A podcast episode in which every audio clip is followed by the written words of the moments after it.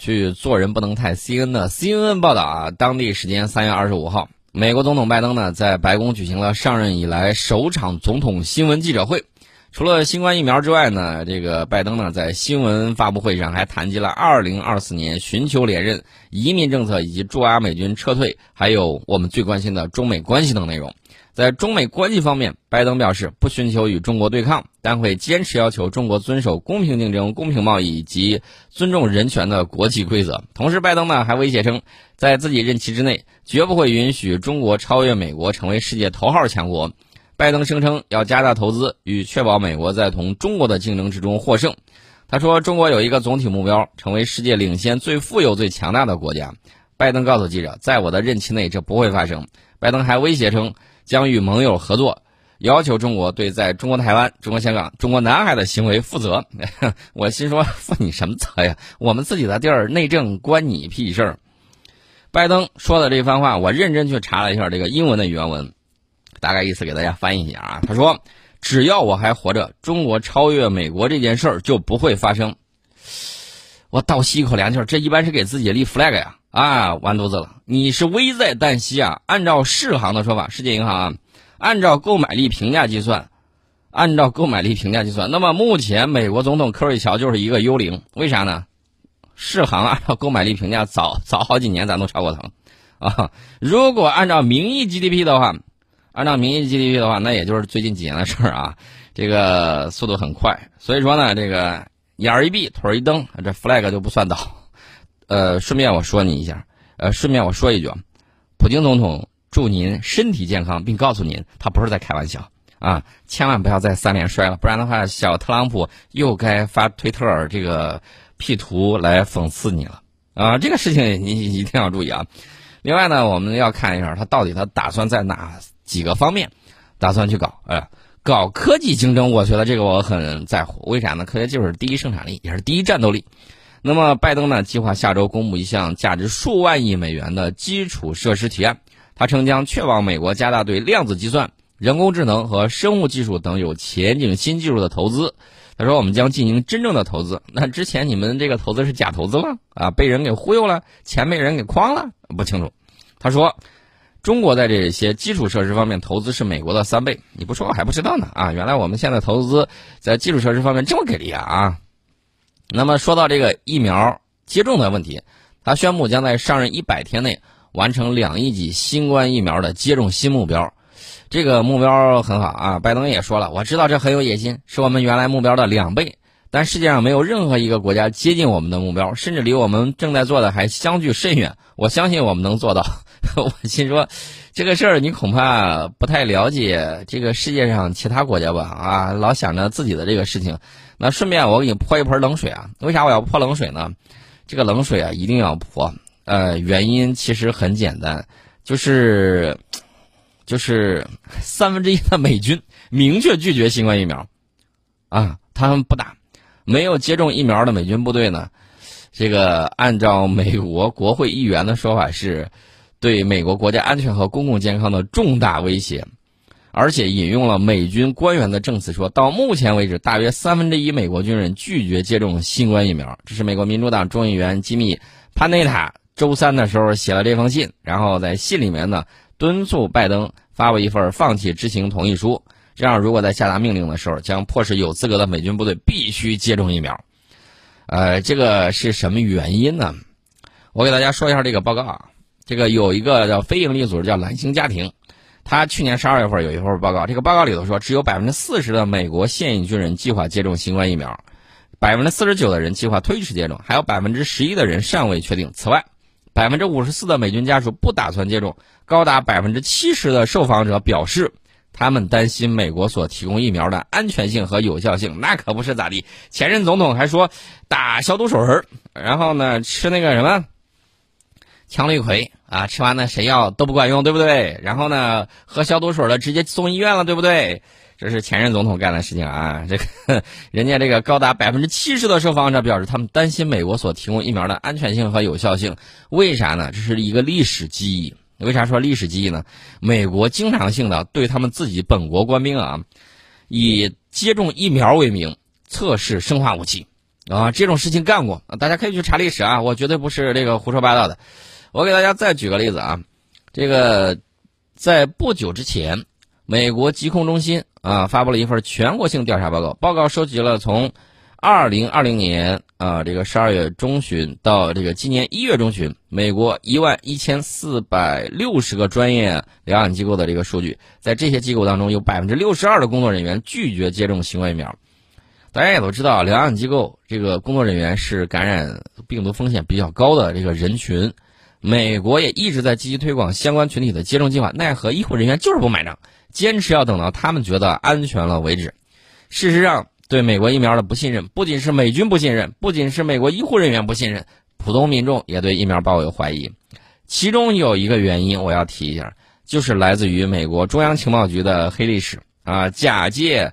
接种疫苗之名行生化武器实验之实，这种事情干过。而且呢，美国总统，美国总统，我说的是美国总统，曾经为这个事儿道过歉。克林顿总统道过歉，奥巴马总统也道过歉。干什么呢？在其他国家以接种疫苗为名给人家打病毒啊，打什么呢？打这个，呃，怎么说呢？打梅毒啊，然后呢，把人家都弄的是乱七八糟，然后呢，他就把人家啊，就活活给弄死了。这种东西可是 CIA 的拿手好戏啊，经常干过这个事儿。不光是这个，他还用这个采集 DNA 样本的方法获取关键人物的情报，这事儿也干过。二零一一年的时候，美国正在对基地组织进行全面打击，为了核实基地组织本拉登这个是否真的藏身于巴基斯坦，CIA 还雇佣了一名巴基斯坦外科医生，叫沙克尔·阿弗里蒂。然后呢，他当时正在参加联合国拯救儿童组织的慈善活动，受到美国招募之后呢。他带着 CIA 提供的资金和乙肝疫苗，来到巴基斯坦北部山城阿伯塔巴德，协助开展乙肝疫苗接种运动。那么这一项疫苗接种运动呢，根本目的是为了从该地区收集 DNA，从而找出与本拉登有关的儿童。当时有情报指出，本拉登就躲在阿伯塔巴德郊区的比尔比拉尔镇，但是直接突袭呢，要冒着很大的这个军事和政治风险，一击不中。下次再找可能就找不着了，所以美国中央情报局认为需要进一步的证据来证实这个情报，于是呢就借助这个外科医生的这个手，他收集了使用过的疫苗针头，并将针头上的 DNA 呢进行了比对。尽管这次行动并没有发现和本拉登相关的 DNA，但是很快，CIA 发现了利普拉辛·赛义德·艾哈迈德的行动。这个人是本拉登最信赖的信使。一个月之后，本拉登被美国海豹突击队给杀死了。三个月之后，这个阿弗里蒂呢被这个巴基斯坦抓获，并以叛国罪判处二十三年监禁。CIA 的这个间谍情报活动暴败露之后呢，活跃在巴基斯坦境内的激进分子针对国外医务工作者，特别是疫苗接种人员，实施了一连串的报复袭击。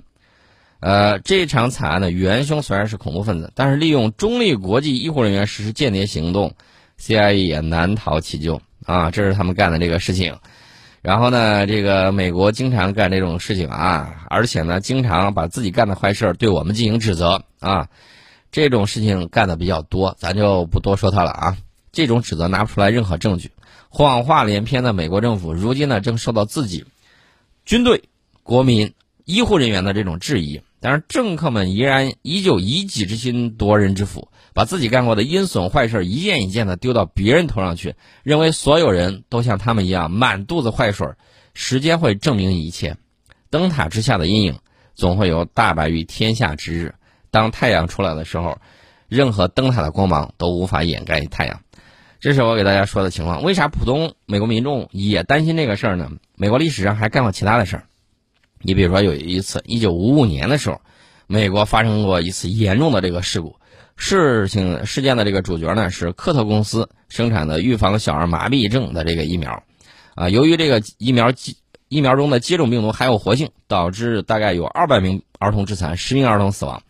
呃，相关人员包括卫生教育及福利部部长、部长助理、国立医院卫生医院的这个院长都去职，医药公司被罚了这个巨款。该事件呢促成了这个美国最严格的政府疫苗监管机制的建立健全。呃，所以说呢，这个二战之后啊，这个美国儿童得此病的这个人数越来越多，尤其是一九五二年的大流行，近六万人被传染，数千人死亡，两万多人落下残疾，引起了公众的恐恐慌，被称为仅次于核武器的杀手。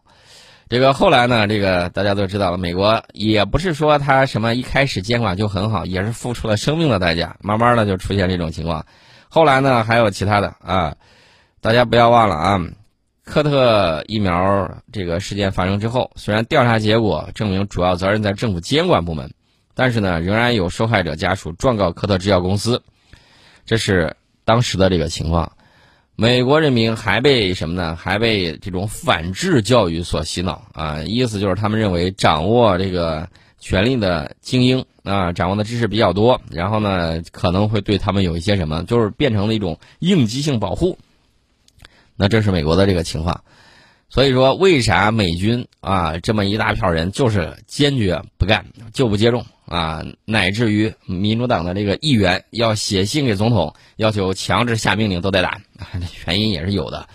呃，至于说阿斯利康的这个情况，反正我给大家说过啊，阿斯利康的情况，他们在乌克兰给一个乌克兰士兵打，打完了之后立马嗝屁了，啊，立马嗝屁着凉大海棠了。这这这怎么说呢？阿斯利康的这个情况也就这样吧，反正我已经给大家说过了。我在去年年初的时候，我就认为啊，这个在各种技术路线里面，我们的灭活疫苗是最安全的，效果也是最好的。然后他们走这个 mRNA 那个技术路线，在当时太过于激进啊。后来我们又把这个技术路线呢也搞定了。这就是什么呢？这就是在技术方面的差距，在这个体制方面的这个差距啊，在这个动员能力方面的差距，在科研实力方面的这种差距啊，导致了他们现在。就这个样子，还沾沾自喜、洋洋得意啊！说我这个可厉害了，谁都赶不上我，我望望让你们都望尘莫及。那可不是嘛，死亡人数都过五十多万了，那其他人谁能跟你比啊？谁都比不上啊！当然了，还有一个，印度可能跟你比一下。你俩一个是民主灯塔，一个是世界上自封的最大民主国家，你俩互相这个哥俩好就得了。我也不说那么多废话了，你们俩啊，一定要珍惜本国人民的性命啊！命都没有了，什么权利都没有。人命关天，人权首先最基本的是生存权，首先是生命权。没有了命，呃，那那你把这个权利搁狗身上啊？欢迎大家回到听世界节目当中啊！我们现在呢还关注美国的这个移民政策啊？为啥要关注这个移民政策呢？因为前一段时间我们看到啊，美国南部边境有大量的这个移民，他们呢被遣返，但是。跟他们一块儿的儿童，数以千计的儿童，被迫与父母分离。你把人家爹娘遣返了，你倒是让小孩儿也回去不行啊！小孩儿他要把你强制留下，那大家都知道这个儿童离开父母会是什么样一个情况？你能照顾好吗？然后呢？你看这个移民政策，美国总统是怎么回答记者提问？他说：“南部边境每年都会出现移民潮，并非史无前例。事实上，什么都没有改变。”随着很多人来到美国，在现任政府中，边境儿童人数增加了百分之二十八；而在二零一九年特朗普政府时期，边境儿童人数增加了百分之三十一。啥意思呢？大家听，接着往下听啊。在提到现任政府的移民政策同特朗普政府时期相比的时候，拜登说道：“有没有人说过特朗普执政时期增幅百分之三十一是因为他是个好人？他在边境做好事了吗？”这不是他们移民来的原因，他们来的原因首先是因为这段时间由于沙漠的炎热，他们在路上死亡可能性最小；其次是由于他们国家的情况。呃，拜登接着说：“我愿意这么讲，他们来是因为我是个好人，但事实并非如此。这种事儿每年都在发生。”拜登补充道：“他希望重建移民体系。我们都知道，美国是一个移民的国家。呃，你不是高喊着自由吗？为啥这波人向往着美国，你就不让他自由的来呢？”这是一个问题啊，那你标榜的自由，你说啊自由有边界啊什么之类的，那那你还好意思说你鼓吹你的那个自由吗？显然不对吧，对不对？最起码你看到这些人被遣返了啊，那个偷越国境该被遣返，那人家的子女你也让跟着一块儿走呗，不行，要留下来。然后呢，你这儿增加百分之三十一啊，不是特朗普增加，特朗普政府时期增加百分之三十一，你这儿增加了百分之二十八。你就说特朗普是个好人，反问一下，那显然你的意思是特朗普不是好人。那你们那么多人怎么就把这个不是好人的总统给选了上去？这是什么问题呢？我记得当年希特勒也是被选上去的，呃，是不是你们的这个制度出了一个大的问题？他们要反思啊，要认真反思他们的体制的问题，那这是一个大问题。还有一个什么问题呢？就是自己做不到的事情，不要瞎胡标榜啊。呃，把自己吹得神五神六的，然后到时候呢，那个牛皮戳穿呢 不好看，这是一方面。另外一方面呢，大家也看到了啊，有人其实想把这个东西甩锅给拜登啊，说你看这人都在这儿了，你也不让人家进来，呃，所以拜登说了，我愿意这么讲，他们来是因为我是个好人，但事实并非如此。这个前言不搭后语啊，我不太明白，这个事实并非如此，是他们来是因为你是个好人，他们来。并非事实，并非如此，还是说你不是个好人，跟他们来不来没关系 啊？这这个有一个歧义在里面。除此之外呢，我想知道，呃，你你娃就你儿子在乌克兰搞了一些事情，这个董王是在攻击啊，一直说你们那儿有这个黑幕交易，然后呢，这个在乌克兰颐指气使，弄得乌克兰那边简直是乌烟瘴气。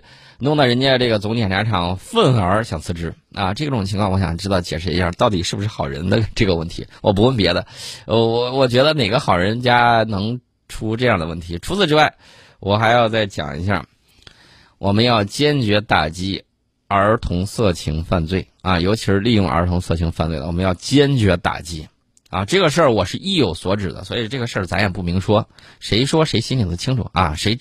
听话听音，你知道我在说什么？这个事儿呢，我就简单给大家说到这里。我相信未来这个差不多十年的时间啊，也是我们努力在发展的时间。那么，人家还会给你伸过来很多绊脚石、巨马、这个绊马索等等等等等等等，会一直助力你登顶到梦想与光荣的顶峰。为啥呢？注意，这一个一个呢，都是给你。